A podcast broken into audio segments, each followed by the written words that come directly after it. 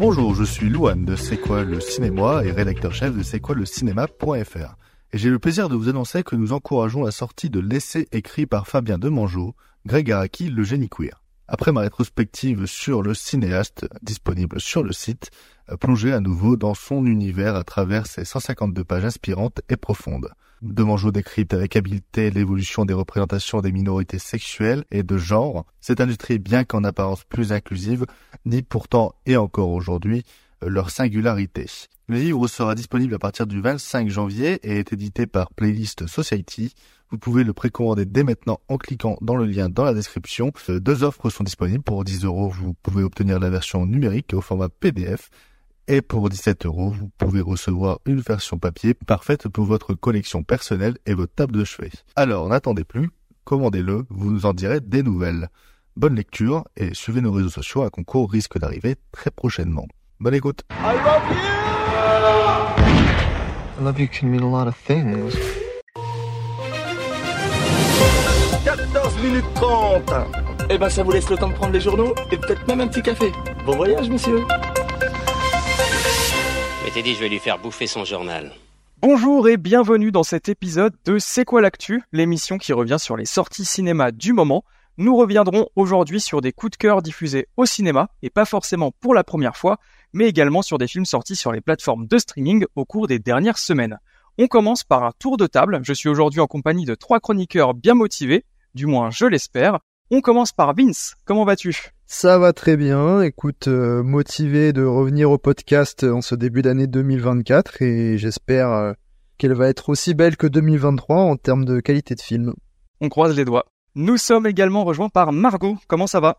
Ça va super bien. Je suis euh, très contente d'être là et euh, de parler euh, des films. Ça va être trop cool. Super. Et Louis est également parmi nous, comment vas-tu? Bonsoir, ben, ça va très bien. Bonne année euh, à vous trois et à vous tous. Et puis, euh, très content d'être là pour parler de, de bons films en espérant pareil que l'année 2024 sera aussi bien que 2023. C'est moi Jack qui présente ce numéro aujourd'hui pour la première fois et je vais tout de suite ouvrir notre première discussion avec l'un des derniers films sortis cette année 2023 au cinéma que je n'ai pas eu la chance encore de rattraper mais dont mes collègues vont certainement vous dire le plus grand bien. On va parler de Vermine de Sébastien Vanissek. Comment t'as fait pour pécho ça Toi, tu kiffes dormir avec ça dans ta chambre. Non mais tu sais qui leur parle Bah, sérieux. Je te promets meuf. Théo, tu te caches Théo. Tu te fous de ma gueule. Vermine est un film d'horreur français qui voit Caleb, habitant de la banlieue parisienne, ramener chez lui une araignée exotique qui finit par s'échapper pour le plus grand malheur de ses voisins. Vince, tu es celui qui m'en a fait le plus la pub. Est-ce que tu peux nous en parler? Eh bien, euh, j'en ai fait pas mal la pub, c'est vrai, auprès de mes proches, euh, parce que, ben, vous me connaissez, j'ai une appétence pour le cinéma d'horreur, essayant euh, moi-même d'en faire euh, à mon humble niveau. Et quand c'est français et que c'est aussi réussi, ben, j'ai vraiment envie d'encourager les gens à, à aller voir ça en salle. Et ouais, ben, Vermine, euh, ça a été un, un beau coup de cœur chez moi.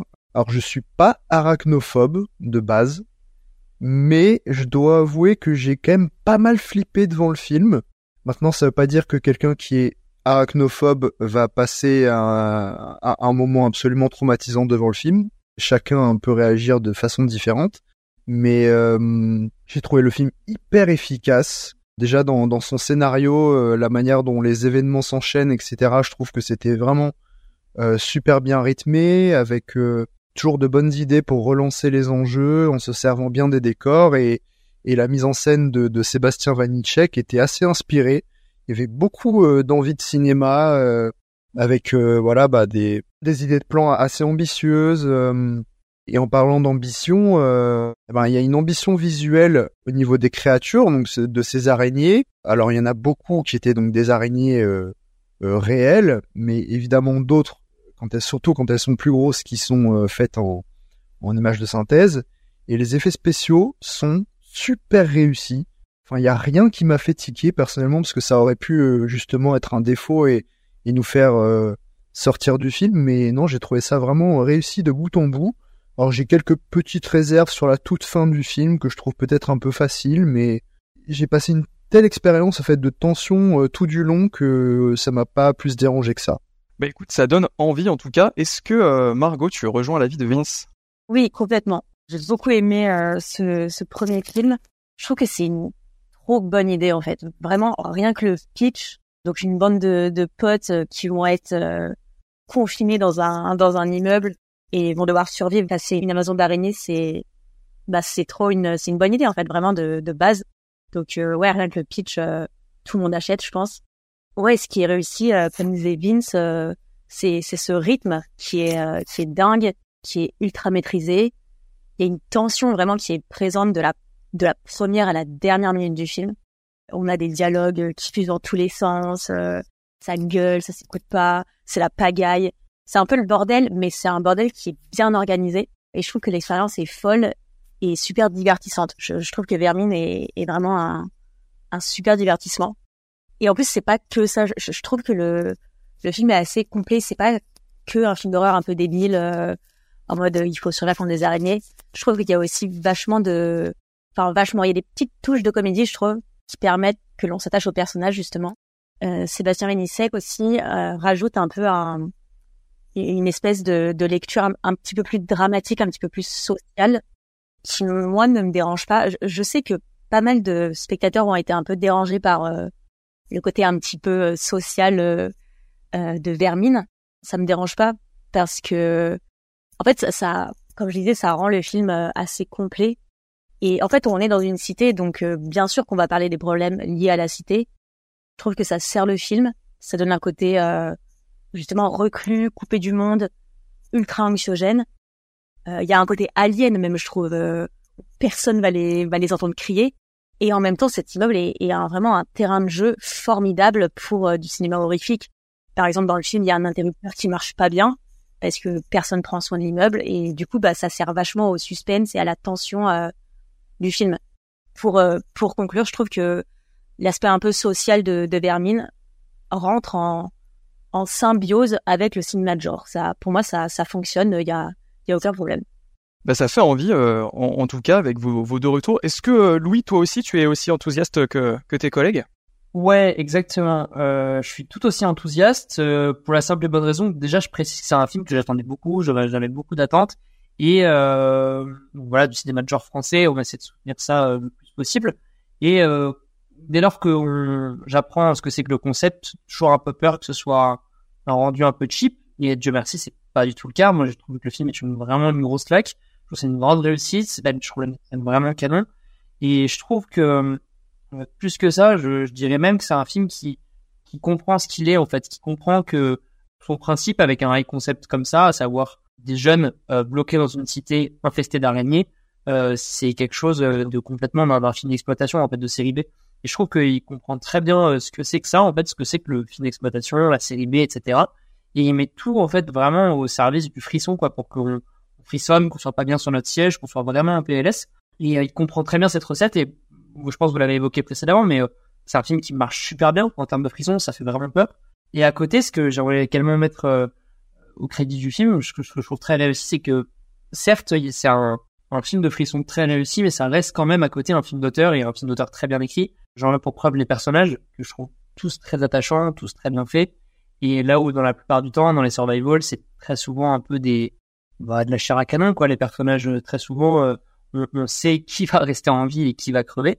Et je trouve ça assez bien fait euh, en termes d'écriture de personnages, on s'attache très très vite à eux. Tu viens de parler des personnages et c'est vrai que bah, c'est un vrai film de, de potes, en fait, avec une bande de potes qui se serrent les coudes et ils sont tous vraiment attachants. Et il y a ces petites touches d'humour dont tu parlé, Margot, qui permettent euh, bah, de respirer une fois de temps en temps, en fait, euh, après avoir été en apnée pendant 10 minutes d'affilée. Merci Jérôme. Ouais, voilà, c'est souvent euh, porté par Jérôme Niel, qu'on n'a pas l'habitude hein, de, de, voir dans, dans ce registre-là. Et je trouve que ça, ça fonctionne vraiment super bien. Enfin, on, on comprend tous à peu près le, leur motivation, euh, euh, leur lien entre eux, et enfin, c'est une histoire aussi de communication. Euh, je pense notamment au personnage de, de, bah, de Théo Christine et de Finnegan euh, Oldfield, qui se retrouvent après un, long moment, je crois, et qui, ont du mal un peu à, à communiquer, qui s'entendent pas trop au début, et ils vont, et ils vont bah, devoir bah, s'entendre pour survivre, tout simplement. Ouais, donc du coup, ce que je comprends avec vos différents euh, avis, c'est que c'est quand même un film qui touche à pas mal de choses et le fait plutôt bien, puisque je comprends qu'il y a donc en effet le premier plan, donc euh, film d'horreur, se greffe à cela, un film social presque, avec de l'humour. Ça me fait plutôt envie. J'avais pas du tout euh, connaissance de tous ces paramètres. Également euh, sur le côté film social que que Margot et Evelyne sont abordés euh, précédemment. ce que j'aime beaucoup en fait, c'est que je trouve que le propos social vient vraiment s'intégrer mais de manière très fluide et pas du tout euh, au forceps. Je trouve que il sait d'abord ce que ce qu'il est le film, à savoir un film de monstre, un film d'araignée, et en fait le propos social vient se mettre par dessus, il vient sublimer le tout. Et c'est jamais, euh, c'est pas un film de cité, fermez les guillemets, comme on a souvent tendance à, à dire ces dernières années. Je trouve que c'est vraiment bien amené. Margot, tu voulais euh, répondre? Oui, bah je, je, continue un peu sur sur ce qu'on qualifie de, de social ce film. C'est que ouais, c'est c'est dosé en fait, c'est subtil, c'est c'est Dermine est un film d'horreur et on a un, sous-texte euh, voilà qui traite de, de, thématiques sociales. Mais en fait c'est du social qui sert l'horreur je trouve parce que euh, moi je pense que le film bah, raconte par exemple le, délit le délit de faciès ou la, la marginalisation des habitants de cité. Et en fait bah quel meilleur monstre que l'araignée pour parler de ça? Euh, elle qui a tellement mauvaise réputation et qui est jugée euh, seulement pour son apparence, mais je trouve qu'on peut qu'on peut faire un, un, parallèle entre ces jeunes de cité qui sont euh, bah, marginalisés ou alors voilà le, le délit de faciès quoi. C'est je trouve que ça ça se répond vachement avec avec l'araignée en elle-même quoi.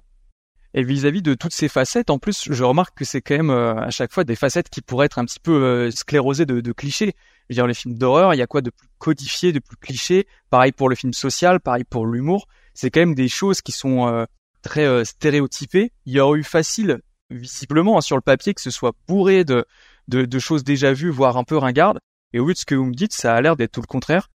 Oui, exactement. En fait, euh, déjà, ce que j'aime bien, c'est que on n'a pas de personnages qui prennent de décisions euh, en dépit du bon sens, c'est enfin c'est généralement euh, là où les, films, les, d'horreur peuvent perdre le spectateur euh, quand on comprend plus du tout la, logique des décisions des personnages. Là, il y a une vraie logique, même quand il y a des choix dangereux à faire, on va dire. Et, en plus, tu parlais de, de, de clichés, mais le, le film se sert de clichés de la vie quotidienne pour créer de l'horreur. Je pense à, la scène de la salle de bain je pense que c'est arrivé à beaucoup de gens de se retrouver dans sa salle de bain, euh, soit sous la douche, soit à se pomponner, euh, et d'avoir euh, soit une grosse araignée, soit un autre giga insecte dont on n'arrive pas à se débarrasser et qui nous fait peur. Il y a une scène comme ça avec, je, je sais même plus s'il y a une grosse araignée ou plusieurs. Je crois qu'il y en a plusieurs, mais c'est l'enfer sur terre cette scène. Et le découpage est fou quoi. Ouais, elle est vraiment haletante cette scène. Hein en plus, elle est hyper bien découpée, ou le découpage est hyper bien fait, alors que la, pièce, ça fait genre 5 mètres carrés, et on, prend tout, et c'est très très bien fait, et même le, c'est là où vraiment le film commence à s'accélérer en termes de frissons, et Dieu sait que ça marche bien, quoi. Ouais, moi, je dirais aussi pour, euh, ça, je sais pas si ça spoil un peu, mais pour donner envie aussi, il faut parler, euh, donc on a parlé du côté euh, horrifique, social, euh, comédie, donc il y a un peu de tout, et il y a aussi un côté fantastique quand même, parce que on est face à des araignées qui sont au début du film euh, entre guillemets normales quoi de taille. Déjà elles sont énormes hein. moi je, je les trouve déjà énormes au début. Mais en fait c'est des araignées qui évoluent euh, qui grossissent jusqu'à devenir monstrueuses. Je trouve que ça c'est une prise de risque d'avoir voilà décalé même le film dans le côté euh, un peu bah fantastique quoi. Ça des araignées de cette taille là ça n'existe pas. Donc euh, c'est c'est trop bien ça aussi. Et c'est bien fait surtout. Comme disait Vincent euh, les effets spéciaux sont admirable. Donc euh, ça, ça fonctionne bien.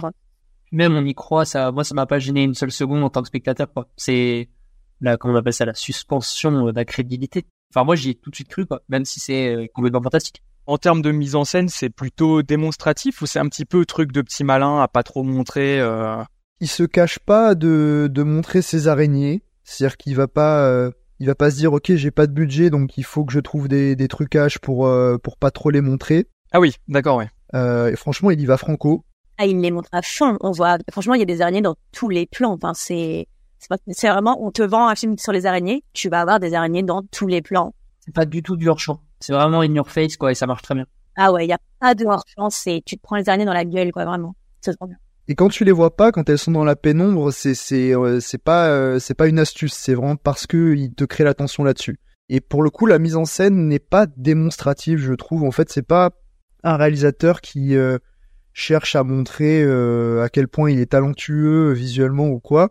Il va il va te proposer des, des idées de plans qui sont parfois euh, un peu flamboyantes, quoi, mais mais ça sert en fait le l'effet recherché, enfin l'effet horrifique.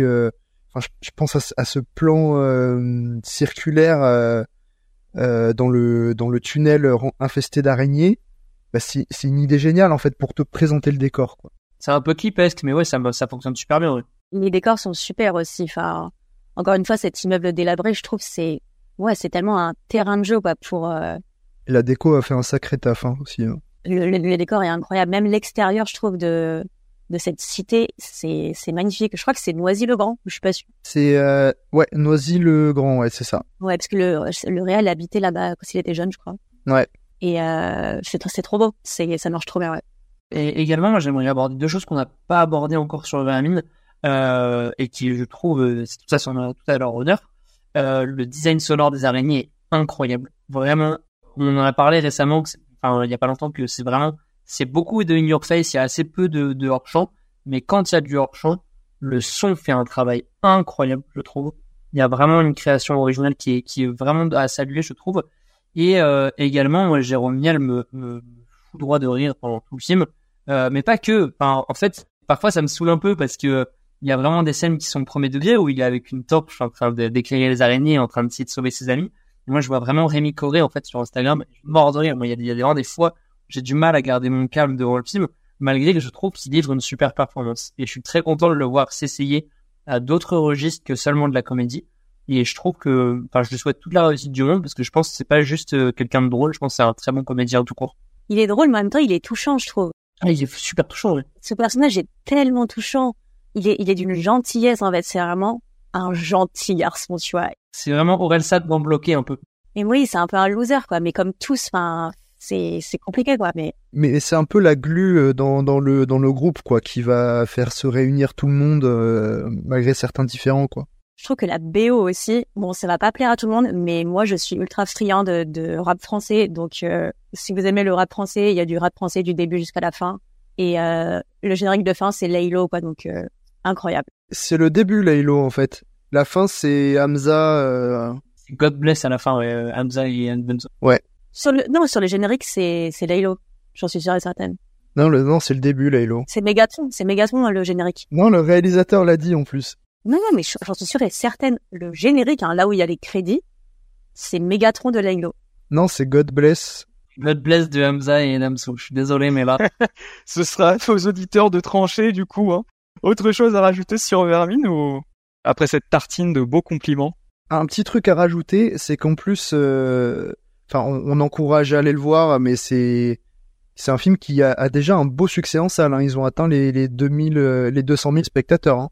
Et meilleur démarrage pour un film d'horreur depuis euh, 2006, il me semble, en France. Alors, on leur souhaite toute la réussite du monde et, et c'est Master Vanetchek, faut vraiment le suivre de près parce qu'il a, je pense, que c'est quelqu'un qui va faire des trucs super euh, à l'avenir. Eh bien, réalisateur à suivre. On va passer à un autre événement cinématographique qui a marqué la fin 2023, qui est d'ailleurs sorti le même jour que Vermine.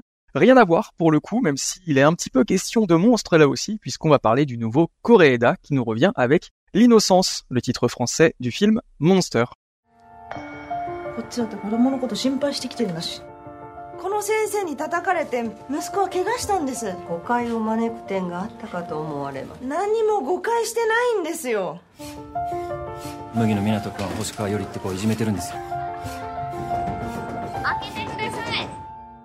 Lauréat du prix du scénario lors du dernier festival de Cannes, le film de Koreeda suit le cas mystérieux d'un élève japonais dont le comportement alerte sa mère. L'on y suit à tour de rôle le parent, le professeur et le garçon en question dans un scénario qui reprend la structure du Rashomon de Kurosawa. Je vais commencer par toi, Louis. Qu'est-ce que tu en as pensé? Alors, euh, je pense que j'ai beaucoup aimé le film. Simplement, je trouve que c'est un film qui est pas forcément très simple à, à appréhender. Euh, pour resituer, euh, suis pas très familier de la filmographie Koreeda. J'en ai pas vu beaucoup. J'ai simplement vu sa palme, euh, une affaire de famille. Je vous le dis, dans un podcast, on se, on se dit les choses, des copains, je me suis profondément chier, voilà. Euh, et euh, Still Walking, que j'ai également vu, qui me parle un peu plus. Mais je suis pas, un- je, je suis seul ici à m'être fait chier devant ou pas Il y a des gens qui aiment. Bah, c'est vachement bien. C'est où le bouton pour l'expulser déjà Ah non, les gars, non. non, et, et, et Still Walking que j'ai beaucoup aimé. Simplement, je suis pas un grand, euh, je connais pas très bien sa filmographie, donc j'y vais quand même en étant euh, assez impatient de découvrir ça, d'autant plus que je l'avais raté à Cannes euh, cette année. Euh, et tout d'abord, je tiens à dire que c'est un film qui me bouscule un petit peu pour la simple et bonne raison que euh, très vite, euh, j'ai l'impression de savoir où le film va aller, à savoir trois points de vue d'un même événement où à la fin on a le point de vue, voilà l'effet Rashomon que euh, Kurosawa a utilisé dans son film il y a maintenant euh, presque 80 ans et que Ridley Scott a repris il y a pas longtemps avec The Last Duel. Donc c'est un effet qu'on connaît quand même bien, ce qui fait que très vite je me dis, je pense avoir euh, appréhendé le film, je crois savoir où il veut m'emmener. Seulement, euh, une fois que le film est sur des rails euh, et qu'on croit vraiment comprendre la structure, le film inverse complètement son dispositif et en fait on ne raconte absolument pas ce qu'il raconte à la base et devient en fait une sorte après de de chronique sur l'enfance euh, très mignonne et je trouve très bien écrite et très bien interprétée aussi. Du peu que j'ai vu de la filmothèque de, de je trouve que c'est quelqu'un qui a vraiment un regard sur l'enfance et qui arrive à, à très bien capter des moments et enfin filmer l'enfance tout simplement. Et je trouve que c'est encore une fois le cas. Je trouve que c'est un film qui est une grande, même c'est un terme un peu galvaudé, mais poésie un peu du quotidien. Et je trouve qu'il arrive à faire beaucoup de choses avec de l'infiniment peu. Et je trouve que c'est un film qui est à la fois très beau, mais à la fois super dur, qui aborde quand même des choses euh, pas simples vraiment à se bouffer. Et en fait, je pense que j'en avais pas mal d'attentes. Je m'attendais vraiment à me prendre un- une sorte de Rashomon un peu dans la tronche. Ce qui fait que quand je me rends compte que c'est pas vraiment ça, je suis un peu bousculé. J'aimerais avoir un peu votre avis là-dessus, savoir si vous pensiez également capter immédiatement le film, ou vous êtes fait vous aussi à ravager par la structure euh, du scénario. Pour ma part, moi j'ai pas beaucoup vu de Koreeda euh, non plus, mais ce que j'ai vu j'ai adoré, notamment euh, une affaire de famille.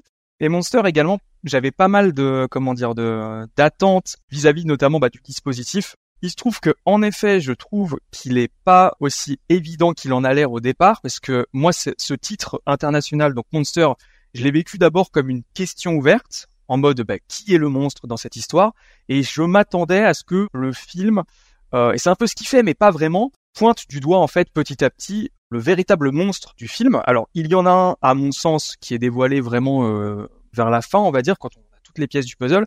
Mais au départ, c'est un petit peu curieux comment ça se comment ça se profile. C'est-à-dire qu'on commence avec la mère, donc on se dit bah ça déraille peut-être de ce point de vue-là. On sait que ça va changer de point de vue, donc ensuite on passe au professeur. Et en fait, il y a un peu cette question. C'est un peu comme dans un polar où en fait on suspecterait un petit peu tout l'entourage en essayant de trouver le, moment et la personne avec qui bah, ça a déraillé vraiment.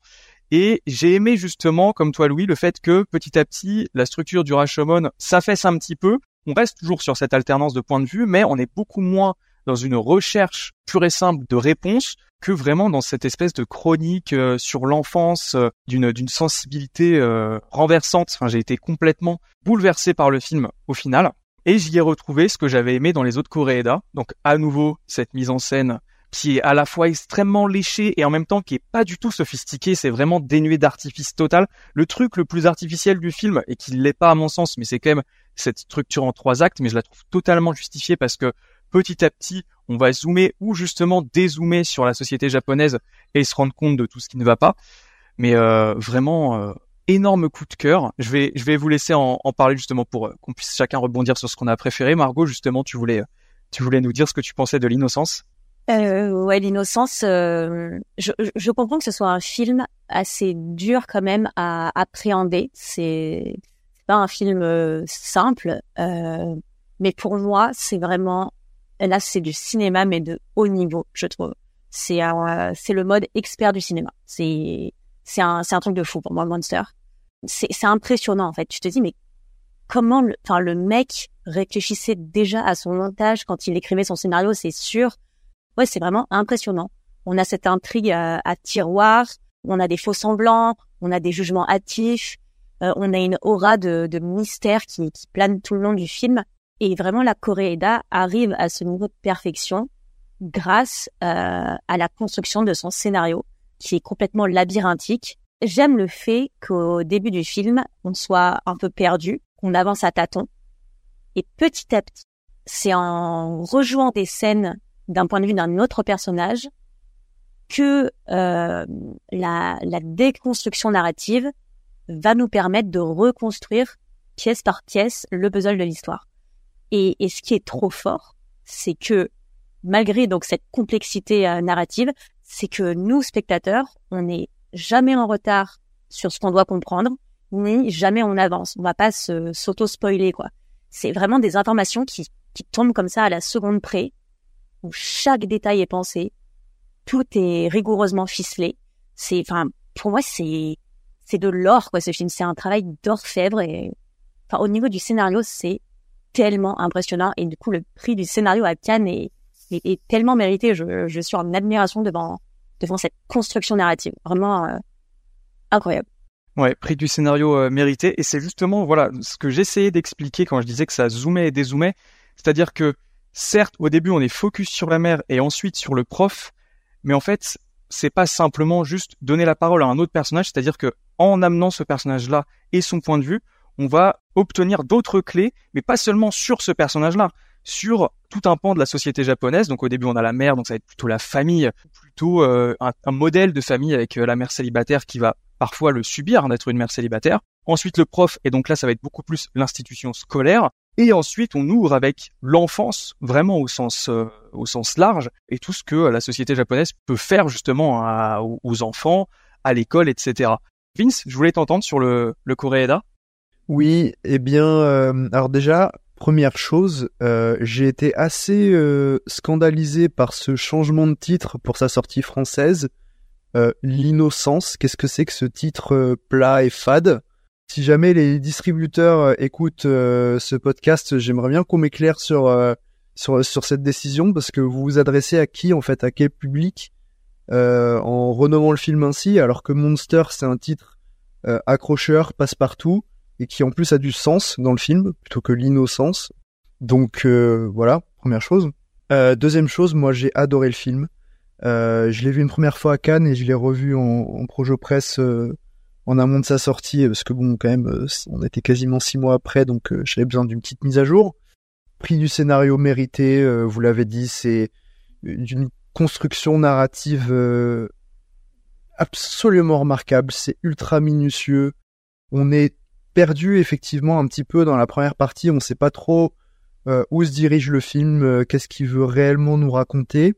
Et puis à partir du second chapitre, on va dire, euh, où on passe du point de vue du professeur. Là, on commence un petit peu à comprendre, en tout cas pas totalement à, comprendre l'entièreté du récit, mais on comprend que ce qu'on a vu, c'était pas exactement ce qu'on pensait être. En fait, ça nous ouvre constamment les yeux, ça nous fait prendre du recul sur les images qu'on a vues auparavant, et en fait, donc c'est une construction qui qui s'apparente euh, un peu à ce qu'avait fait Akira Kurosawa sur son Rashomon, avec ses différents points de vue qui donnent une version euh, d'un même événement. Mais là, en fait, plus que de déterminer quelle serait la vérité dans, dans cette affaire, c'est plutôt question de s'autoriser un, un pas de côté, d'écouter, d'être empathique, arriver à comprendre euh, une situation qui est, qui est complexe dans son ensemble. et, en fait, c'est ce que fait le film à chaque fois qu'on bascule de point de vue. On rejoue pas seulement des scènes qu'on a déjà vues, mais on voit les à côté de ce qu'on avait déjà vu, des éléments qui nous manquaient. Parfois, c'est des, des bruits qu'on entendait dans le fond et qu'on pensait complètement anodins. Et en fait, on, dans la partie d'après, on découvre quel était ce bruit. En fait, ça avait une importance capitale par rapport à ce que à ce qu'on est en train de regarder. Non, je trouve ça absolument remarquable. Euh, la mise en scène de Koreeda, elle est euh, assez euh, assez discrète. En fait, elle est elle est très minutieuse, je trouve. C'est pas c'est pas une mise en scène grandiloquente, mais je trouve que c'est toujours assez subtil, en tout cas dans la façon de filmer, de découper les dialogues, etc.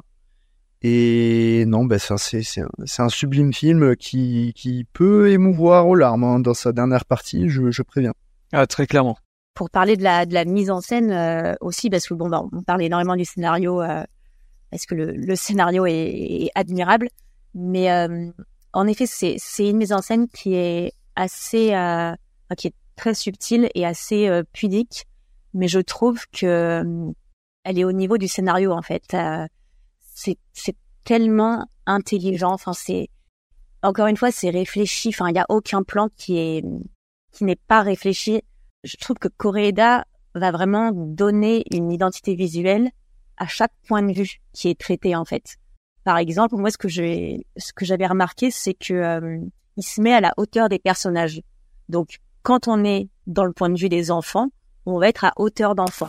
Et à ce moment-là, les adultes vont devenir euh, effrayants, euh, on va rarement voir leur visage. Quand on change de point de vue et qu'on passe au point de vue des adultes, là, à ce moment-là, pareil, euh, la mise en scène se met au service de l'histoire. Et les cadres vont être beaucoup plus serrés pour montrer des personnages qui sont, sont enfermés dans un rôle auquel ils ne pourraient pas échapper. Voilà, mise en scène et, et, et scénario sont sur la même longueur d'onde. Rien n'est trop, rien n'est pas assez. Tout est, encore une fois, voilà, c'est un travail d'orfèvre, quoi. C'est à, au millimètre près, c'est, c'est à perfection. Ce film, a, je trouve, atteint un niveau de perfection que j'ai rarement vu euh, au cinéma. Vince, tu voulais rajouter quelque chose? Bon, vous avez été très complet euh, sur euh, sur le film, sa, sa mise en scène, sa narration brillante, etc. Euh, J'aimerais ajouter que la musique est superbe. C'est pas une composition euh, grandiloquente, c'est parfois euh, assez discret en fait dans certaines scènes, mais c'est toujours très beau et c'est la probablement la dernière composition pour le cinéma de du compositeur ben, Ryuichi Sakamoto qui avait notamment euh, enfin sa bande son la plus connue est celle de de, de Furio de Nagisa Oshima.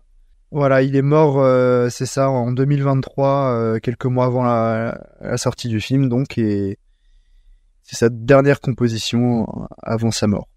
Magnifique composition. euh, comme tu l'as dit, c'est jamais, euh, c'est jamais trop. C'est plutôt de un thème qui va accompagner l'image et euh, c'est une, c'est une poésie.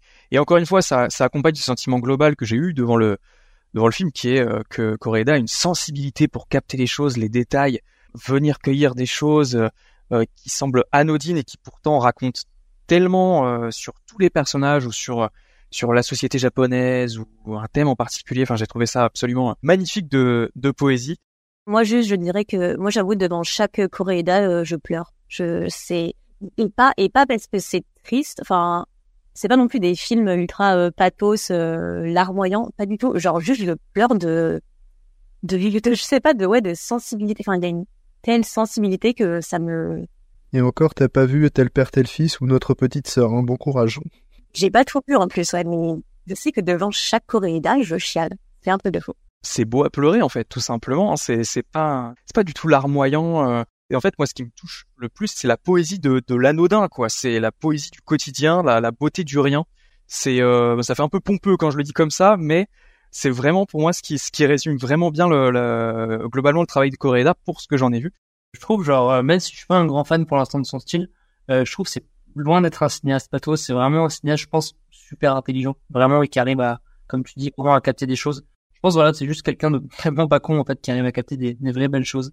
Et je suis très heureux d'avoir une petite photo avec ce monsieur qui était tout mignon et je l'ai vu. Il était devant la, la boutique souvenir à Cannes et je suis allé là le paguer. Et il était tout mimi. Il parlait pas un mot d'anglais ni de français. Donc c'était un échange très gênant. Mais euh, voilà, je suis très heureux d'avoir une photo avec ce type. Et maintenant, on va pleurer de jalousie. Eh bien, du coup, je vous propose qu'on passe à notre troisième gros film, entre guillemets, de cet épisode. Je voulais qu'on parle de Priscilla, puisqu'en 2022, on remonte un petit peu dans le temps, Baz Luhrmann a réalisé Elvis, un biopic déjanté autour de la célèbre icône de la chanson, et en ce début d'année 2024, Sofia Coppola offre un autre point de vue sur la vie du chanteur, et plus précisément celle de son épouse, Priscilla, avec un film beaucoup plus calme. What are the kids listening to these days? Bobby Darin, Fabian, and you. Just what is the intent here, Mr. Presley? You got women throwing themselves at you. Why my daughter? Well, sir, I happen to be very fond of your daughter. Priscilla n'a que 14 ans lorsqu'elle rencontre Elvis Presley pour la première fois. La star s'intéresse très rapidement à l'adolescente et reviendra auprès d'elle après quelques années pour en faire sa compagne. Sofia Coppola revient ainsi sur cette histoire d'amour ou plutôt d'emprise en ramenant dans la maison des Presley tous ces thèmes de prédilection. Margot, il me semble que tu as apprécié le film. Est-ce que tu veux bien nous en dire un petit peu plus sur ce que tu en as pensé? Oui, bien sûr. Priscilla, là, c'est plus un film qui est vivide. Euh, parce que j'ai eu, ben, voilà, j'ai des amis qui l'ont vu qui n'ont pas aimé du tout. Euh, j'ai lu un peu des retours. euh, c'est, ouais, c'est assez divisé, je trouve. Euh, moi, j'ai beaucoup aimé Priscilla parce que j'aime le point de vue abordé euh, dans ce film déjà. J'aime ce que Sofia Coppola nous montre et surtout j'aime la manière dont elle nous montre. En fait, ce que ce que beaucoup ont, ont appelé un cinéma euh, fade, ce, mot est vachement euh, revenu euh, à Coppola, c'est très fade ce qu'elle fait.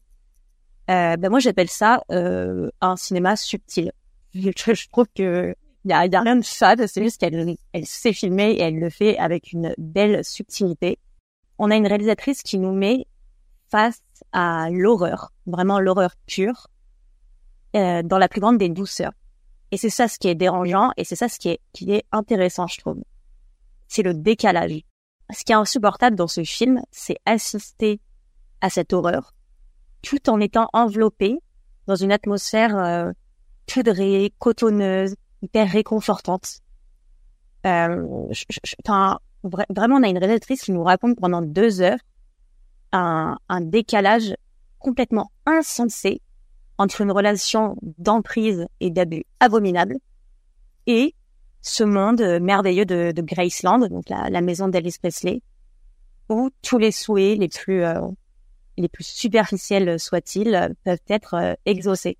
Moi, devant le film, je suis euh, c'est très étrange, je trouve, comme euh, comme expérience parce que je suis tiraillée avec d'un côté cet émerveillement de après je suis une meuf je pense donc moi je sais pas genre les robes je les trouve toutes sublimes j'ai envie d'avoir les mêmes Euh, elle a un bête de maquillage genre elle a des vernis et tout genre euh, même la moquette elle a l'air trop fluffy t'as envie de mettre tes pieds dedans. Euh, les draps en soie les les breakfasts qui sont servis au lit. Enfin en vrai ça fait rêver. Et du coup en même temps euh, je me retrouve évidemment choquée parce que je suis en train de voir et euh, et révoltée en fait. Révoltée par la par cette violence euh, sournoise et insidieuse de cette relation. Je trouve que c'est fort en fait de c'est l'art du décalage quoi. Vraiment on est dans on, on- est dans ça. Eh ben, je suis très content que tu parles de films d'horreur parce que c'est vraiment précisément pourquoi euh, j'ai beaucoup aimé Priscilla. Pour moi, c'est vraiment un film de possession en fait, hein. c'est un ou de dépossession. euh, mais en tout cas, c'est c'est vraiment un film euh, qui va traiter d'une horreur euh, insidieuse, comme tu l'as dit, en prenant du coup le point de vue de, de Priscilla et en montrant comment une entité, bon ici Elvis Presley, va complètement la déposséder de ce qu'elle est pour la, remanier euh, à, sa guise. C'est un film d'horreur dans une espèce de maison de poupée grandeur nature où la matière a son importance. Je pense que si justement tous ces objets euh, t'ont autant marqué euh, et m'ont marqué aussi, c'est parce que justement Sofia Coppola s'y attarde beaucoup. On insiste beaucoup sur la matière, sur le fait que tout ça a l'air agréable en fait à toucher, à caresser et ça contraste totalement justement comme le disait Margot avec ce qui s'y joue vraiment dans cette baraque. Mais il y a vraiment cette insistance dans la mise en scène sur le, les détails sur le, le- la peau qui va se qui va se frotter à toutes ces toiles à toutes ces robes. Et, euh, et en même temps on est dans une espèce d'effusion constante de matière parce que ça, ça traduit aussi la richesse de Presley, mais aussi ce côté un petit peu euh, euh, conte de fées, un petit peu Alice au pays des merveilles où les éléments abondent constamment pour maquiller la, la chose pourrie un petit peu hein, de, de cette affaire. Donc moi c'est vraiment à ça que je me suis euh, raccroché et j'ai euh, j'ai vraiment euh, passé un, un moment agréable bizarrement hein, parce que c'est pas non plus un film super super accueillant. J'ai été également captivé par la, la performance des, des comédiens que je trouve euh, enfin vraiment euh, sensationnel. Jacob Elordi est superbe, mais alors l'actrice qui joue Priscilla et le nom m'échappe et je suis très honteux. Kaylee Sp- Spaney, ouais, je sais pas comment on prononce, mais faut me sauver la mise euh, et, euh, et, et absolument parfaite dans ce rôle parce qu'elle joue complètement cette cette transformation que d'abord elle embrasse parce que c'est évidemment un fantasme pour elle hein, de, de de réaliser tout ça, d'intégrer la maison des Presley et qui petit à petit en fait va se décomposer. On va le voir à, à son à son visage, à sa posture, donc euh, vraiment un jeu d'acteur euh, parfait. Euh, Moi de base, Sofia Coppola, je suis très très friand de son cinéma, un cinéma de la langueur, de l'enfermement, de l'ennui.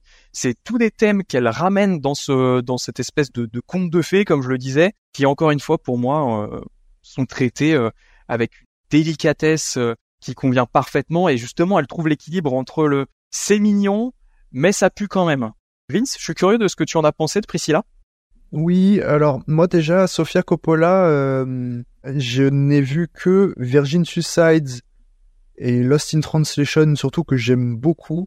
Et après j'ai rattrapé le train avec On the Rocks, son précédent film qui était sorti sur Apple TV, mais j'ai pas du tout vu tout ce qui est sorti entre temps, même Marie-Antoinette, ce qui fait que toute sa période où euh, où elle a été euh, hyper décriée par le public et les critiques, je ne l'ai pas vue. Donc dans mon esprit, Sofia Coppola est une bonne réalisatrice.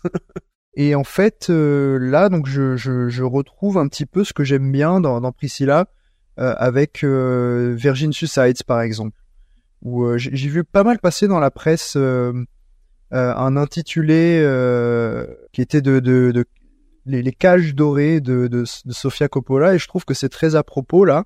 C'est une cage dorée euh, hyper confortable euh, en apparence, etc. pour euh, ben, Priscilla, mais qui cache une horreur voilà insidieuse où Elvis exerce un, un contrôle mégalomaniaque. Enfin, je je sais pas comment le le définir, mais c'est c'est c'est affreux. Sur les moindres détails de sa vie, en fait, les moindres choix qu'elle est qu'elle doit faire, et j'ai été vraiment pris en fait dans, dans cette atmosphère un peu cotonneuse euh, qui est un, peu rêveuse euh, et qui voilà caché quand même une horreur de, de, de tous les instants et effectivement bah, les deux comédiens bon Jacob Elordi euh, prouvent encore une fois qu'il est vraiment très très bon et Kylie Spawney je suis désolé d'écorcher son nom je sais pas comment on prononce mais est absolument formidable c'est pas une performance euh, qui va être euh, trop démonstrative. Au contraire, elle est, elle a un jeu hyper intérieur, je trouve. C'est-à-dire que déjà, dès le départ, j'aime beaucoup la douceur qu'elle dégage, ne serait-ce que dans la, dans sa manière de parler, dans sa voix. Et en fait, petit à petit, elle va perdre pied et, et, et elle a, elle a ce jeu très intérieur, en fait, qui, où elle pense être heureuse, mais enfin, elle, essaye plus de se convaincre qu'elle est heureuse, alors qu'en réalité, c'est, enfin, c'est terrible ce qu'elle vit. Je suis un petit peu quand même euh, euh, étonné par les, les retours, euh, les retours un peu mitigés, parce que bon, sur ses précédents films, à la limite, même si je les ai pas vus, je vois un petit peu ce qui pouvait déranger certains. Mais là, je comprends pas trop. Enfin, j'ai vu passer pas mal d'avis de gens qui disaient que le film était lent, Bon, si, si ça pour vous c'est un film lent, euh, ne, ne vous mettez jamais devant un Tarkovsky ou un Bellatar, hein, vous allez faire une ou un Wang Bing, voilà, vous allez faire une rupture euh, d'anévrisme, voilà. Mais je, moi j'ai vraiment bien aimé. Les gens disaient que les moments de violence étaient filmés avec ce même manque d'emphase que les moments d'errance ou d'ennui, euh, comme quoi euh, Coppola, voilà, euh, reste vraiment toujours sur le même ton. Mais justement, oui. Enfin, moi, c'est ce que j'ai adoré mais c'est le but. C'est parce qu'elle réalise pas. C'est filmé de son point de vue et elle ne réalise pas l'horreur que c'est ces moments de violence en fait. Oui, euh, en fait, Coppola n'ose jamais le ton. Euh, et moi, je trouve ça brillant. En fait, c'est vraiment en banalisant volontairement les scènes d'agression que Coppola, en fait, illustre à la perfection ce à quoi ressemble une relation d'emprise. Parce qu'une relation d'emprise, c'est finalement, c'est parfois très doux, euh, très calme, c'est, des mots gentils, c'est des caresses, c'est énormément d'excuses, des excuses sans cesse, des promesses. C'est ça une relation d'emprise. Une relation d'emprise bien tordue. C'est, c'est celle-là les pires. Et, et on y reste en fait. C'est pour ça que Priscilla y reste. C'est parce qu'on se sent aimé. Moi, je terminerai mon, mon propos euh, euh, avec ça. Euh, Jack a dit que, que Priscilla ressemblait à un film d'horreur. Et je, je suis complètement d'accord avec ça. Et moi, Priscilla me fait penser mais vraiment je les je les mets euh, côte à côte ces deux films. Ça me fait penser à The Zone of Interest qui sortira euh, fin janvier de Jonathan Glazer. Rapidement, ce film, euh, ça, ça dépeint la vie d'une famille nazie qui vit dans un vraiment un havre de paix et de douceur, juste à côté d'un camp de concentration.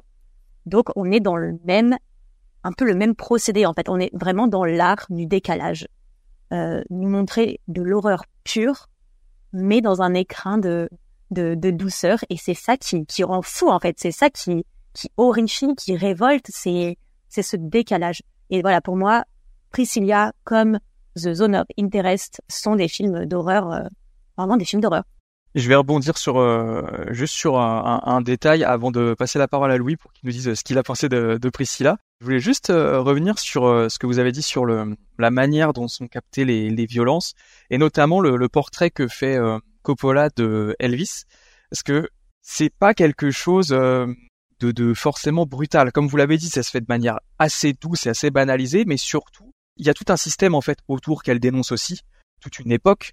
Mais au début, je me suis dit, euh, ah oui, d'accord, le personnage a 14 ans. Je prends l'exemple de la scène d'introduction par exemple parce qu'il est assez parlant. Le personnage a 14 ans, on nous le montre très clairement.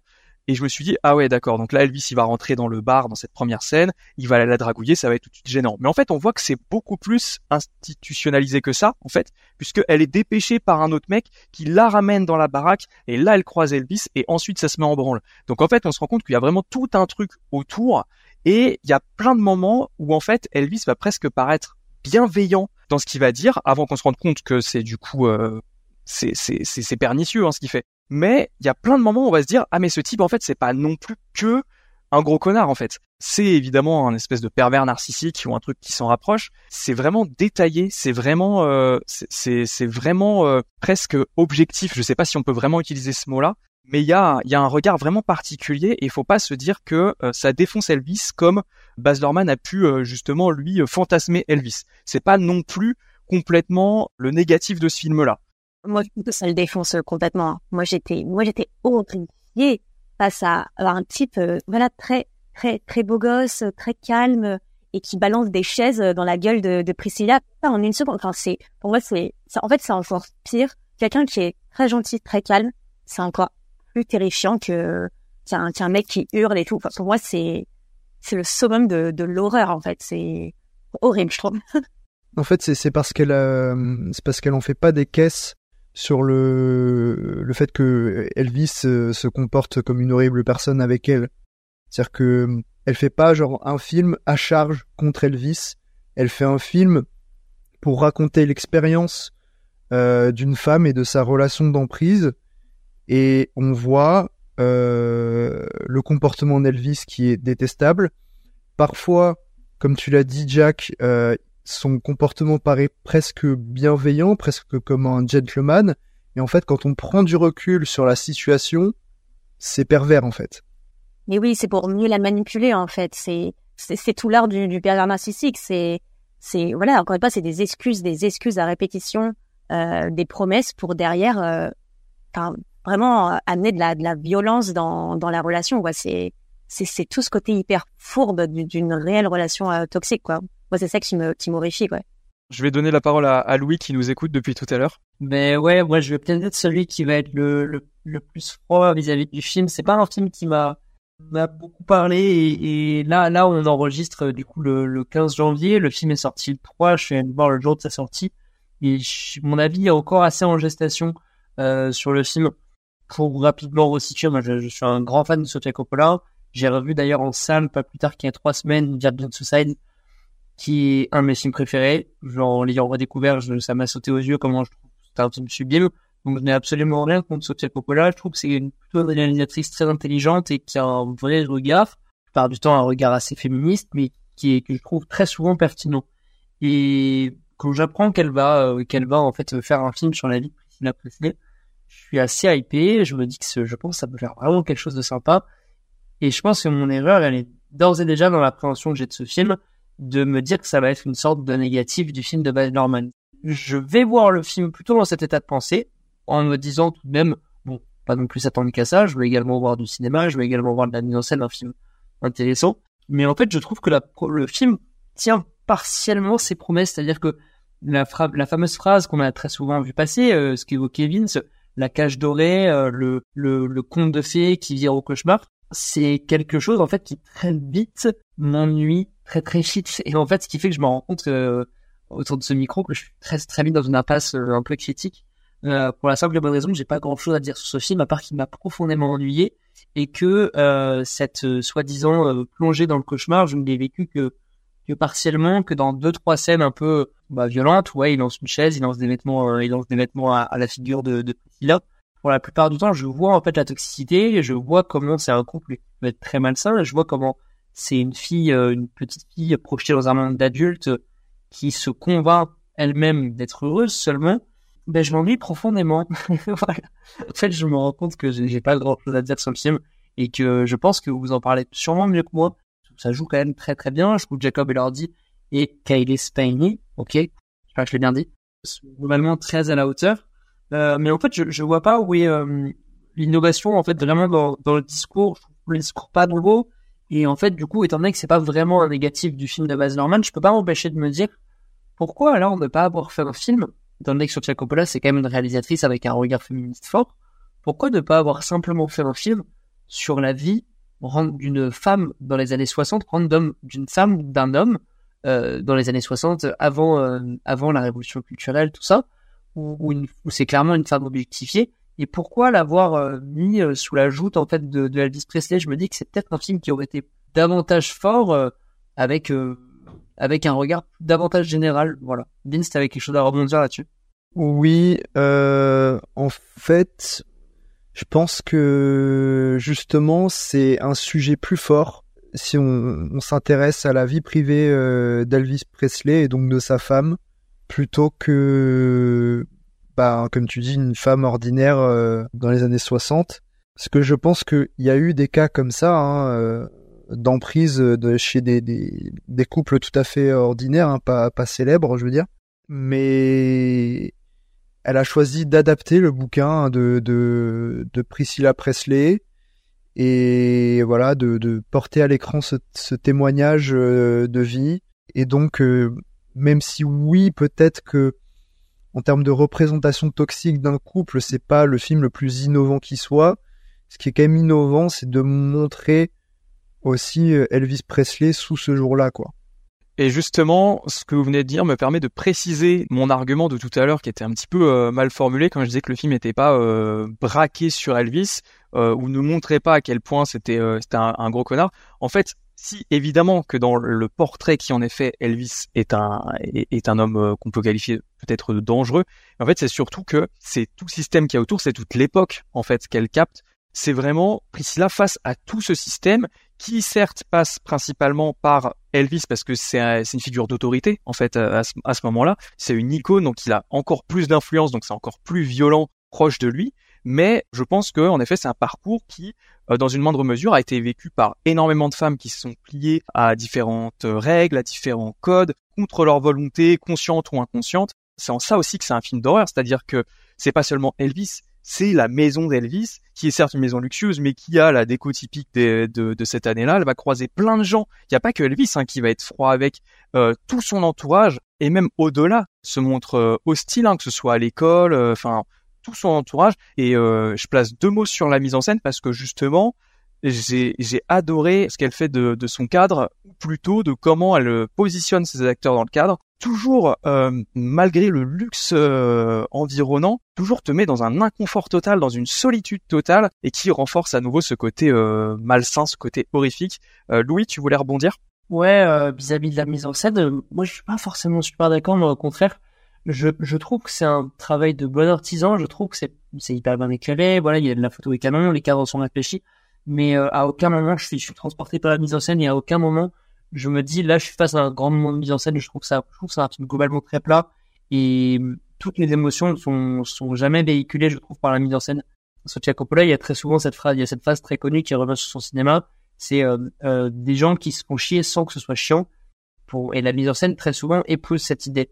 Et, là, pour moi, c'est la première fois que je trouve que c'est assez au propos et que je me fais chier en regardant ces gens et en, en regardant également la mise en scène de Coppola. Alors je dirais pas que c'est virtuose, par contre, je trouve quand même qu'il y a plusieurs idées assez simples, certes, mais pour illustrer quand même tout l'ennui du personnage et tout son, son isolement, notamment ce moment, cet acte manqué où en fait elle arrive dans la baraque de d'Elvis Presley parce qu'elle peut enfin participer à sa vie et où en fait elle se retrouve toute seule. Et donc ça, ça passe évidemment par des cadres larges. C'est pas une réinvention du tout de la mise en scène euh, du cinéma, hein, mais ça fonctionne. Et puis il y a ce silence lourd qui vraiment plombe le truc. Chez moi, ça, ça a marché en tout cas. Ça fonctionne avec avec ce qu'elle raconte en fait. Enfin, c'est, je trouve que c'est complètement, euh, ouais, ça ça fonctionne vraiment avec ce qu'elle veut nous raconter. C'est, sa mise en scène, moi je la trouve, je la trouve pas fade. Il est horrible ce mot. pour rebondir à ce- sur ce que tu disais tout à l'heure, Jack, euh, en fait, le, le film va dépeindre euh, Elvis comme le bourreau de Priscilla, mais c'est tout ce système de très haute bourgeoisie et de, enfin, de gens riches qui ont euh, maintes et maintes fois, en fait, euh, bah, donner la hache au bourreau euh, pour violenter euh, Priscilla en fait. C'est pas que un film à charge sur sur Elvis quoi. Il y a tout un système qui permet ces abus et c'est pour ça aussi que je pense que c'est plus intéressant que de s'être focalisé sur bah, voilà un, couple ordinaire plus modeste. C'est que du coup on voit aussi les dérives d'un d'un star system et de tout ce que ça peut permettre comme comme abus euh, sur, des femmes, quoi. Et pour euh, peut-être conclure sur euh, Priscilla, je voulais revenir sur le, le choix de ne pas montrer, enfin en tout cas d'utiliser de musique d'Elvis Presley. Alors il y en a quelques-unes, mais attention, elles sont vraiment utilisées de manière particulière. Mais elle, elle avait pas les droits, c'est pour ça, non? Oui, elle avait pas les droits. Mais ça raconte quelque chose aussi du coup. Et du coup, ça marche trop bien, je trouve, parce que comme on n'est pas focalisé sur Elvis, on est focus sur Priscilla, bah, le fait que on, s'en fiche en fait ça enfin ouais le, le travail d'Elvis passe vraiment au second plan parce que c'est pas ce qui nous intéresse. Ça aurait été plus une décoration sonore, hein, ces, ces chansons à Elvis, euh, le fait qu'on les entende. Euh, là, bon, c'est très subtil. On entend euh, soit des reprises, soit Elvis qui chante des chansons d'autres personnes ou des trucs comme ça. Mais euh, c'est pas plus mal parce qu'effectivement, du coup, ça met pas tellement la lumière sur son travail et on se concentre sur l'essentiel, quoi. Eh bien, écoutez, sur ces tendres mots, moins du côté de Louis, mais quand même pour euh, Priscilla, on va pouvoir passer à notre section euh, en bref, au cours de laquelle nous allons venir succinctement sur une poignée de longs métrages récents qui nous ont marqués ou pas forcément. L'enjeu étant de vous inviter ou non à découvrir un film en l'espace de quelques minutes. Je vais te laisser commencer, Vince, puisque là on n'a que deux films du coup euh, à, débattre rapidement. Tu voulais nous parler de jeunesse de Wang Bing. Tout à fait. Alors, euh, Wang Bing, donc c'est un, un, illustre documentariste chinois, donc qui revient à Cannes euh, cette année euh, avec deux films hein, dans, sa valise. Jeunesse, qui était en compétition, et Man in Black, qui était, je crois, dans une autre section parallèle. Et Jeunesse, entre parenthèses, le printemps, donc je pense que c'est l'intitulé du, chapitre, parce que ça va être en plusieurs parties. Ça aborde le quotidien de jeunes, et de moins jeunes d'ailleurs, euh, travailleurs chinois dans une usine de textile. Et en fait, bon, avec ce sujet, on pense euh, euh, tout de suite au film le plus connu du cinéaste, qui est À l'ouest des rails, un documentaire fleuve de, de 9 heures, qui se découpe aussi en trois ou quatre parties, je me souviens plus, qui traitait de la condition d'ouvrier d'usine en faillite dans la périphérie chinoise des années 1990. Et en fait, on va retrouver bah, ces mêmes caméras discrètes qui vont déambuler euh, dans les usines, les dortoirs privés des ouvriers, euh, pour, pour capter des moments de vie euh, qui sont parfois d'une trivialité assez amusante. Et on va donc observer leurs conditions de travail, qui vont devenir de plus en plus difficiles, et surtout encore moins confortables financièrement. en témoignent les nombreuses scènes de renégociation de, leur salaire. Alors le rythme du film, sur les 3h30, il paraît quand même un peu lent. Ma limite, c'est que je dirais que peut-être qu'en en 2h30, on avait peut-être compris l'essentiel du, message, voilà, de, ce qu'il voulait raconter. T'es pas endormi devant un peu? Non, non, non, moi ça va, j'ai tenu. Je me suis pas endormi devant, mais après j'étais pas euh, tout le temps 100% concentré. Enfin forcément sur 3h30. Euh, et il y en a qui se permettaient d'en faire une critique après être sorti au bout d'une heure. Hein. Je, tiens à dire hein, de.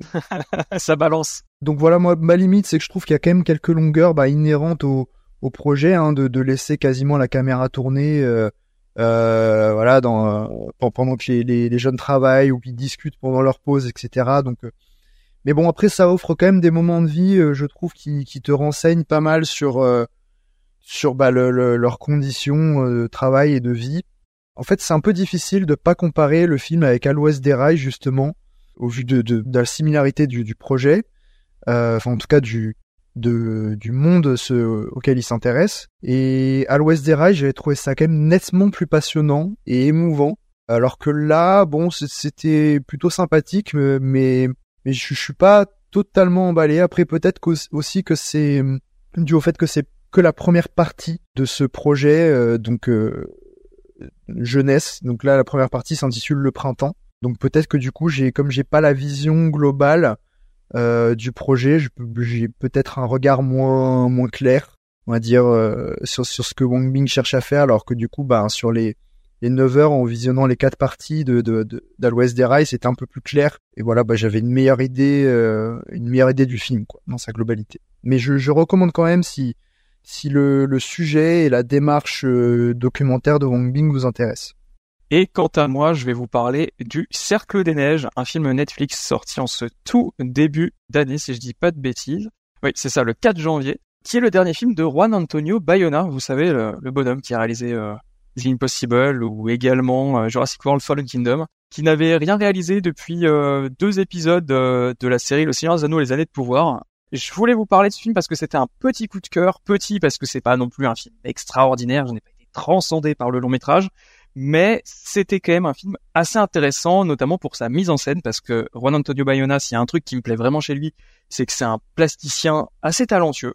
Et il adapte ici donc un fait divers assez connu hein, qui a eu lieu euh, dans les années 70 où un avion transportant une équipe de rugby s'écrase dans la cordillère des Andes et les survivants coincés euh, dans la carcasse de l'avion doivent prendre des mesures extrêmes pour survivre. Voilà, c'est pas très joyeux mais c'est néanmoins très intéressant. Je me demandais justement, c'était mon point d'attente principal, si Bayona allait prendre des pincettes ou non. Et en fait, le film est assez frontal quant à ses sujets. C'est vraiment ce qui m'a accueilli le plus, excepté, donc comme je le disais, la mise en scène qui est euh, immersive et, et, euh, et assez judicieuse. Mais donc, ce traitement de, de cette histoire euh, assez tragique et assez violente quand même m'a convaincu. Parce qu'en effet, il n'y va pas de, de main morte, c'est plutôt frontal, et notamment lors des scènes catastrophes qui sont peut-être ce que j'ai préféré du film, ce que je retiendrai le plus, qui sont vachement, vachement bien fichues, immersives comme je le disais, et extrêmement prenante. Je sais pas si j'ai déjà vu des crashs d'avion vraiment aussi euh, aussi saisissants que ça. En tout cas, récemment, je suis pas sûr d'en avoir vu des aussi flippantes. Ce que j'ai aimé également, une fois que l'avion s'est crashé, eh bien c'est le travail qui va être fait autour des, personnages et notamment de leur rapport au décor, puisque c'est aussi une histoire de solitude hein, et d'impuissance, puisque ces personnages se retrouvent complètement isolés au milieu de grandes immensités blanches. Donc là, à partir de là, il va déployer des choses assez simples comme des grands cadres complètement euh, blancs où on voir des petits points noirs euh, se, balader. Donc il n'y a rien de tel hein, pour te faire ressentir euh, l'immensité de, la montagne, mais également des angles un petit peu particuliers pour traduire la folie naissante des personnages. Tout ça fonctionne vraiment très très bien, c'est très efficace. C'est un petit peu larmoyant, mais pas trop. Euh, ça verse pas trop dans le pathos, même s'il y a quand même pas mal de, choses qui pourraient aller dans ce sens. Donc à mon sens, c'est plutôt une, belle acquisition pour, pour Netflix. Et je recommande vivement, surtout si vous aimez euh, Juan Antonio Bayona, qui fait quand même des, des choses pas mal avec sa caméra. Donc euh, voilà, si vous avez aimé une The Impossible, eh ben jetez-vous sur le, le, Cercle des Neiges. Je pense que la plupart des gens l'ont déjà vu. Hein. Il casse les records sur Netflix, donc euh, voilà, c'est assez populaire. Je sais pas si vous l'avez vu. Moi, j'ai eu la chance de le voir euh, en salle à la Cinémathèque française il y a quelques mois. J'ai trouvé le film vraiment bien. Ça m'a pas non plus transcendé. Enfin, je, je trouve pas incroyable. En revanche, les deux scènes catastrophes, donc le, le crash d'avion et le, la grosse avalanche, euh, ça, c'était particulièrement impressionnant à voir sur grand écran et à ressentir avec le son. Et je peux vous dire que la, toute la salle a eu le souffle coupé. Hein. Donc, euh, ouais, dommage de découvrir ça chez soi, mais, mais bon film. J'ai eu une vidéo passée qui a pas mal tourné où il y a euh, Spielberg qui allait complimenter en, en direct au Golden Globes euh, Bayona en disant il y a une vidéo qui tourne où il va lui dire putain ton film il tue euh, bien joué. Ah non, j'avais j'avais pas vu. Je sais pas si ça mérite les louanges de Spielberg, mais ouais, je pense pas non plus, mais mais en tout cas euh, divertissement euh, qui, qui qui assure en tout cas pour vis-à-vis -vis de ses ambitions. Toi Margot, tu en as pensé quoi brièvement de, du film?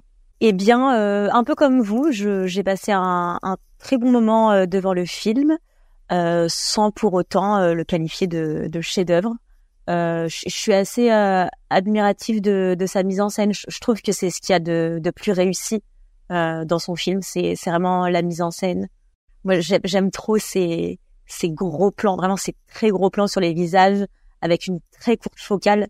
Du coup, on a des visages complètement distordus.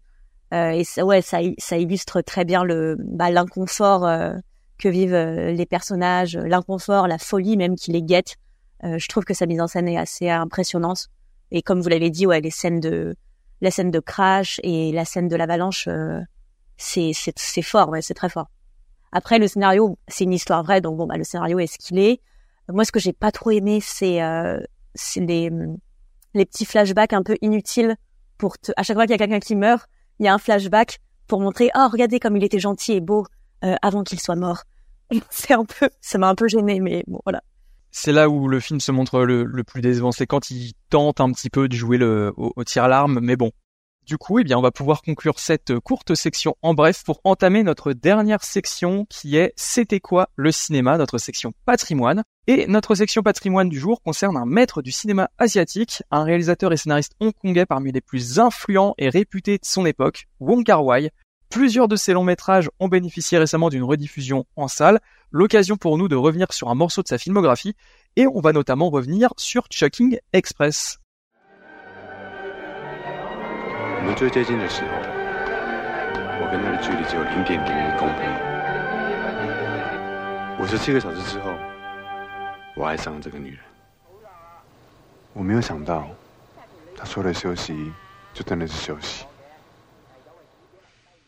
Chugging Express, c'est un film que personnellement j'adore, que j'ai découvert grâce à Vince, ici présent. Et pour le remercier, je vais justement lui donner la parole d'entrée de jeu pour qu'il nous dise un petit peu ce qu'il en pense, pour nous présenter peut-être un peu, un peu le film, la manière dont il est né, etc. Chunking Express, il est sorti, si je me trompe pas, en 1994. C'est un film qui a été tourné en fait un peu au cul du camion, pendant que hum, Wai euh, galérait à, boucler le, le- tournage de, des Cendres du Temps, film qui a eu quelques soucis de production, euh, je sais plus pour quelle raison, mais en tout cas euh, il y avait une période de latence où il pouvait pas tourner, je crois. Et euh, en fait, euh, Wong Kar Wai a pris son, son chef opérateur euh, Christopher Doyle. Ils avaient un Tony Leung aussi sous la main. Ils se sont dit, tiens, est-ce qu'on tournerait pas un petit film euh, dans les rues de Hong Kong euh, avec que des éclairages naturels, euh, pris sur le vif, etc. Et, euh, donc en fait, ils ont tourné Chunking Express, qui est issu d'un d'un scénario qu'avait écrit Wong Kar Wai, euh, qu'il a un peu coupé en deux en fait euh, pour scinder donc entre euh, Chunking Express et les Anges déchus. C'est à peu près les, les mêmes thématiques hein, de, de, de, de gens perdus euh, dans Hong Kong, dans, dans leurs relations amoureuses, etc. Et donc en fait, on va suivre notamment dans Chunking Express deux couples.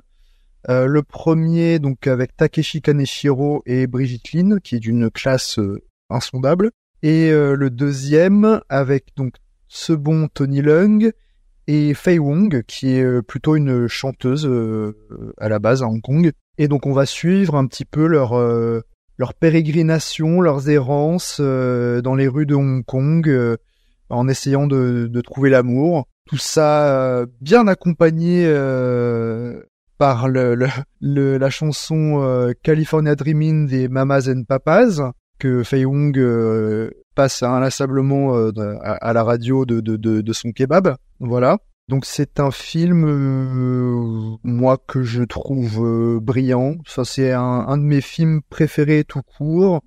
Euh, J'ai toujours une préférence hein, pour In the Mood for Love chez Wong Kar Wai, mais Chunky Express, je pense, se pose en, en deuxième position. Plus je le vois, plus je l'aime. Je suis absolument fan de tout, de la mise en scène, des acteurs, de la photographie, de ce que ça raconte, du, de, de l'ambiance du, film qui est... euh, je sais même pas comment la décrire, mais c'est un, c'est un feel good movie pour moi euh, ultime en fait. J'ai- plus jamais écouté la chanson California Dreamin' euh, de la même façon après avoir vu ce film. Et ce qui est drôle, c'est que à chaque fois qu'elle passe dans le film, c'est pour des situations un peu différentes et elle prend parfois une autre signification où elle donne un effet différent, je trouve, qui est hyper intéressant. Mais enfin, je vais vous laisser parler parce que enfin, je, je à la fois je, je pourrais tout rien et rien dire sur sur ce film, c'est un peu compliqué pour moi. voilà. Euh, Margot, peut-être? Euh, oui, bien sûr. Alors, euh, Chunking Express, un tout petit film minuscule. En fait, c'est c'est marrant que ce film ait été un peu tourné euh, à l'arrache, quoi, euh, pour passer le temps, quoi. Vraiment, euh, Wong Kar Wai avait, je sais pas, il se faisait chier, du coup, il a tourné un petit film. Et je, trouve qu'il y a ce qui est intéressant dans dans ce film, c'est que du coup, le réalisateur euh, je, je pense, avait une envie surtout de développer au maximum euh, ses personnages. Vraiment, il, il les filme sous toutes les coutures. Il les filme en train de, bah, de déambuler, euh, de se croiser, de parler entre eux, ou alors encore de, de disserter en voix off. On a vraiment un, film euh, sur euh, des sujets moi que j'adore au cinéma, euh, à savoir euh, l'errance, euh, l'ennui, la dépression, la solitude. Et, je- et je trouve que Wong Kar Wai filme ça comme personne.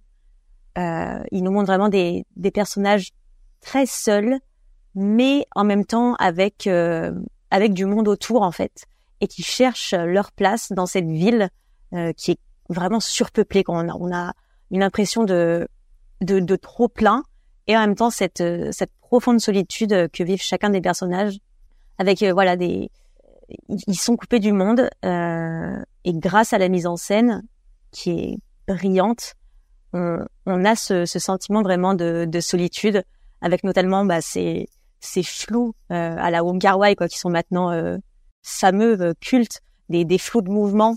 Le personnage est immobile et le décor va être ou d'autres d'autres personnages vont passer devant euh, le personnage principal en, en flou, en saccadé et surtout ça renforce, je trouve, euh, l'isolement euh, que vivent euh, chacun de ces quatre euh, personnages. Et pour moi, enfin, vraiment, c'est c'est le film mélancolique par par excellence. Quoi, c'est c'est une des ambiances les plus mélancoliques, les plus oniriques que j'ai pu voir au cinéma. Et c'est ouais, c'est ça, ça berce. C'est un film qui qui berce. Tu te laisses embarquer dans dans ces ces quatre destins et c'est c'est assez formidable. Et toi, Louis, qu'est-ce que tu en penses de Chunking Express? Alors, Chunking Express, euh, j'ai pas eu la chance malheureusement de le revoir. J'ai vu qu'il y avait eu du coup quatre films de Wong Kar Wai qui étaient remasterisés en 4K là, au- fin d'année, qui n'étaient malheureusement pas distribués de, près de chez moi. Euh, simplement, moi, Chunking Express, je suis, un- je suis même beaucoup moins, euh, je suis un peu plus sur la retenue que vous, pour la simple et bonne raison que c'est un film que j'ai vu il y a un peu de temps maintenant. Je pense que ça doit faire bien trois ans que j'ai pas dû le voir. Et ce qui fait que je l'ai vu assez jeune en fait en cinéphilie. Je pense que j'ai dû le voir un peu après le confinement, quelque chose comme ça. Et je me souviens d'un film d'un très théorique qui avait vraiment pas réussi à, à me capter de, de bout en bout pour pas dire que ça m'avait pas mal endormi. Euh, même si, ce qui est assez paradoxal d'ailleurs, étant donné que parce que c'est un film qui a une mise en scène assez similaire euh, qu'un qu'un film que j'aime énormément, euh, que vous avez évoqué précédemment, qui est les, qui est les Anges déchus, qui sort un an plus tard et qui a une mise en scène très similaire et qui a les mêmes obsessions de Carois et qui a une mise en scène qui est littéralement la même euh, avec Mathieu opérateur que vous avez évoqué, et Christopher Doyle, tout ça. Mais euh, je trouve ça, je trouve que c'est un film qui parle très bien en fait, comme vous l'avez dit, du sentiment amoureux et de comment ça, ça isole quelqu'un et, et je, je trouve je trouve ça assez fort euh, comment c'est montré dans le film. Euh, mais à part ce truc-là et à part la, la mignonnerie des personnages, je, pense à, à ce jeune euh, et très beau gosse euh, Tony Leung en, en habit de policier seul dans ce dans ce petit café à attendre celle qu'il aime. Il y, a, y a beaucoup de moments quand même où je, je reste quand même très en dehors du film, mais c'est un film que j'aimerais beaucoup revoir. Je pense que j'ai dû le voir à quelque chose comme ouais, 15-16 ans, mais je, je pense qu'un regard dessus, ce serait pas mal. Ce serait vraiment pas de, ce serait vraiment cool, je pense. De même que the Wood for Love que j'aimerais beaucoup redécouvrir. Mais euh, mais voilà, moi mon cœur ira plus, euh, cher auditeur, à vous conseiller euh, Les Anges déchus que je trouve être vraiment un, un très qui est pas du tout pareil, hein, qui est beaucoup plus euh, euh, qui a une esthétique euh, similaire à Chuggy Express, mais qui tend plus du côté de l'actionneur hongkongais, un peu comme on peut voir, plus euh, contemplatif, un peu, on le s'entend. Pour moi, les, les deux vont vraiment ensemble en fait. Enfin, on a un peu cette impression d'un d'un long scénario qui aurait été peut-être coupé en deux. Ah, mais c'est ça. Et euh, ouais, enfin c'est ça hein, clairement parce que Mais c'est, mais c'est réellement ça, hein. par contre. Il a vraiment coupé en deux euh, une histoire. hein. ouais, c'est réellement ça, d'accord, ouais. Maintenant que vous le dites, ça, ça paraît un peu plus logique, mais euh, moi, moi, je l'avais pas vu comme ça, mais maintenant que vous le dites, c'est vrai que c'est pas déconnant du tout là. Mais, mais franchement, je tu devrais le revoir parce que tu sais, moi, la première fois que je l'ai vu, euh, j'avais apprécié, mais il y avait encore plein de choses qui, qui m'échappaient et je, je, je comprenais pas encore totalement euh, le, le film. Et en fait, c'est en, en le laissant euh, maturer dans mon esprit et ensuite en le revoyant que, que je l'ai que ça a été euh, le, le coup de cœur total et absolu, euh, ce qui n'était pas tellement le cas la première fois. D'autant plus frustrant parce que je l'avais vu, en plus, je me rappelle très bien avec un pote, et qui ne s'était pas endormi et qui lui avait trouvé ça le chef-d'œuvre, qui avait trouvé ça incroyable. Donc, euh, ce qui fait que moi j'étais encore plus frustré, quoi. Et pour ma part, je vais essayer de pas vous paraphraser, parce que je suis vraiment d'accord euh, avec euh, tout ce que vous avez euh, évoqué. Alors, j'ai pas vu Les Anges déchus, donc du coup, vous m'avez vraiment piqué. J'ai vraiment envie de le, de le découvrir, surtout si ça forme un espèce de diptyque avec euh, Chungking Express. Pour ce film-là, en tout cas, bah oui, encore une fois, euh, complètement incroyable qu'un qu'un film aussi euh, grandiose soit né de l'ennui de son réalisateur. Enfin, c'est des choses qui sont absolument absolument dingues. Mais globalement, moi aussi, je suis complètement amoureux de de l'ambiance du film. J'aime énormément qu'il utilise le, la nuit ou plutôt les éclairages nocturnes pour créer de la couleur dans son film, pour créer toute une palette de, de, teintes. Enfin, j'aime énormément l'esthétique du long métrage. Brigitte Lynn complètement charismatique et iconique, même si de mémoire elle est pas non plus omniprésente dans le film. Non, non, c'est un personnage très énigmatique et, le premier segment où elle apparaît avec Takeshi Kaneshiro, il dure en tout et pour tout peut-être 40 minutes hein, sur les 1h40 du film. Ouais, c'est bien le souvenir que j'en avais. C'était une, une apparition vraiment assez rapide et pourtant elle, elle, elle, imprime complètement le, le, le, le, film. Enfin, c'est, c'est, c'est absolument dingue. Après, évidemment, on peut parler de The Tractor, hein, Tony Lung, évidemment, euh, qui, euh, qui transpire de, de charisme, même s'il est un petit peu, un petit peu genou dans, dans ce film-là. Et vraiment, enfin, fasciné par le, les thématiques et comment elles sont traitées. Ce mélange de, de souvenirs et d'attentes, de mélancolie et d'espoir, c'est vraiment une façon de dépeindre le sentiment amoureux que, qui, qui me parle. Et j'aime énormément le fait que Hong Kong soit ici un lieu à la fois qui grouille constamment de monde, où sa vie c'est c'est peuplé, mais c'en est presque anxiogène par moment. Et pourtant, c'est aussi un film sur des gens qui, euh, euh, comme le disait euh, Louis, par le sentiment amoureux, vont avoir tendance peut-être à s'isoler, à se focaliser sur des choses. Et donc, ça crée cette espèce de paradoxe, moi, qui me, qui, me fascine totalement et, et, qui participe au fait que je suis complètement amoureux de ce long métrage. Vince, tu voulais rebondir? Oui, je rebondis juste sur ce que tu disais euh, sur euh, Hong Kong, euh, voilà, sur Hong Kong qui grouille. Bon, vous, vous êtes pas sans savoir que je suis un amoureux du cinéma hongkongais et que j'ai vu quand même un paquet de ah bon? de films de polars de toutes sortes tournés dans les rues de Hong Kong. Mais je peux vous dire que Chungking Express, c'est, enfin, on a rarement vu, on a rarement autant aussi bien capté l'atmosphère des des rues de Hong Kong voilà, qui, qui grouille de gens, euh, qui sont remplis de, de lumière, de néon. Euh, et, et, je repense à cette ouverture du film en ralenti saccadé, euh, dont, dont, tu parlais Margot, et, et, cette musique classique un peu agressive de Michael Galasso, qui, couplée avec la mise en scène de, de, de, de Wai, rend compte d'une espèce de frénésie des rues de Hong Kong où où tout va à 100 à l'heure alors qu'on est euh, en, ralenti hein, à l'image. je trouve ça admirable. Enfin, moi, j'adore en fait. J'ai l'impression voilà, de, de, ressentir vraiment le, les, rues de Hong Kong euh, pendant tout le film, quoi. Mon ref a vécu à Hong Kong pendant six mois et pour lui avoir montré des extraits, m'a vraiment dit que c'était vénère en termes de, de représentation et que c'était très très. Mais cette séquence d'introduction, c'est vrai qu'elle euh, elle synthétise vraiment bien la manière dont la ville peut se montrer euh, agressive dans le sens où vraiment voilà ça fourmille c'est et pourtant comme tu le dis hein, c'est au ralenti mais pourtant l'image t'agresse presque avec ces grosses euh, ces grosses saccades c'est assez fascinant. Euh, Margot tu voulais réagir?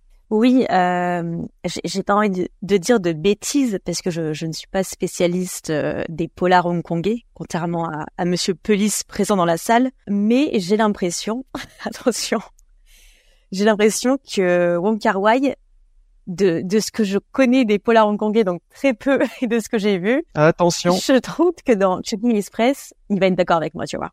Je, je trouve que Wong Kar Wai euh, détourne l'archétype euh, du flic hongkongais, qui est quand même censé être euh, un super policier euh, à la John Woo. Enfin, dans les films de John Woo, euh, les flics sont plutôt badass, hyper hyper virils, alors que là, hé hé, là c'est trop stylé parce que Wong Kar Wai, il va mettre en scène deux policiers qui ne font que parler de leur vie sentimentale. Euh, c'est des personnages profondément bienveillants, doux, romantiques à mourir et euh, aussi très enfantins. Euh, on a quand même euh, Tony Lung qui parle à ses peluches. Euh, c'est très mignon. on est on est loin de John je trouve. Et l'autre clip aussi qui voilà qui s'est mis en tête de manger des, des ananas en conserve, euh, jusqu'à une date précise, jusqu'au jour où il passera à autre chose, où il oubliera son ex. Enfin, c'est c'est hyper euh, c'est hyper enfantin, c'est c'est très naïf et c'est absolument touchant. C'est c'est ça qui rend le film absolument touchant. Est-ce que j'ai dit de la merde, Vincent? Réaction de Monsieur Vince? Non, non, non, c'était vraiment bien vu. c'est c'est vraiment bien vu. C'est vrai qu'il détourne pas mal euh, la représentation qu'on peut avoir des des flics dans les dans les polars hongkongais qui sont soit des, des super flics, soit juste des types euh, ultra classe, euh, enfin des, héros en fait de cinéma. Et là, euh, en fait, c'est juste des types qui flânent, qui passent leur temps dans des bars, accoudés au kebab ou, au- supermarché, ou en train de manger des nouilles, ou en train de parler à à leur peluche dans leur appartement. Et c'est c'est assez rigolo et c'est marrant parce que du coup ça j'y pense mais ça s'oppose un peu à, au premier film de Wong Kar Wai euh, As Go By qui est euh, ressorti au cinéma en 2022 et disponible en Blu-ray depuis 2023 où en fait Wong Kar Wai prenait le schéma typique du, du polar hongkongais, euh, du, du heroic bloodshed euh, un peu à tendance romantique pour y injecter bah, ses obsessions amoureuses etc dedans mais donc il reprenait vraiment une formule déjà établie euh, dans l'industrie. Et là en fait il s'en détache totalement où il va reprendre euh, euh, bah, des figures euh, qu'on connaît du cinéma de Hong Kong mais pour les pour les transformer en fait euh, à sa manière quoi. Donc c'est hyper intéressant. Est-ce que vous avez quelque chose à rajouter sur Monsieur Wong Kar Wai et Chungking Express? Faudrait que tu refasses un film? oui s'il te plaît. Ça fait de ça fait dix ans maintenant. Ça suffit Il y avait une bande-annonce en 2021 pour un truc euh, dont j'ai oublié le nom. Pour Blossoms, c'est une, série dont il a réalisé quelques épisodes, je crois, mais euh, je m'en fous en fait. euh, Sort un film. Moi, j'ai pas grand chose à rajouter sur Chunking Express, mais juste pour préciser, euh, donc les, il y a quatre films ressortis euh, depuis le 20 décembre euh, qui sont encore en salle, euh, en tout cas à Paris, euh, en province euh, et ailleurs, je ne sais pas. Mais euh, donc il y a Chunking Express, Les Anges déchus, Happy Together et euh, le court métrage, je ne dirais pas moyen métrage parce que c'est un terme qui n'existe pas en réalité. Le court métrage The Hand avec euh, Shang Chen et Gong Li qui est absolument sublime, qui fait partie d'un d'une trilogie de courts métrages du, film Eros en fait euh, on avait euh, Antonioni, euh, Soderbergh et Wong Kar Wai voilà qui avaient réalisé des films euh, euh, pour euh, pour ce pour, pour ce projet là Eros. Et donc euh, The Hand euh, ressort au cinéma en 4K également euh, dans le cadre voilà de, de cette ressortie. Et je vous les conseille tous euh, vraiment si vous ne les avez pas vus.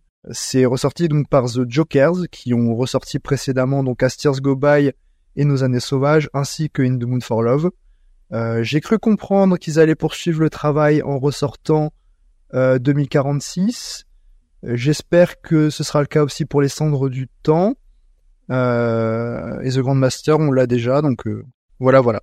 Eh bien, sur ces bons conseils, je vous remercie pour votre participation à ce podcast. J'espère que ça vous a plu.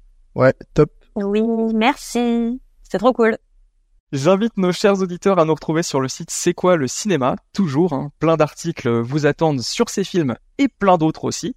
Et je vous souhaite une excellente journée ou soirée. Salut Salut Salut Dommage que vous nous quittiez, alors que ça commençait à devenir passionnant. Oui.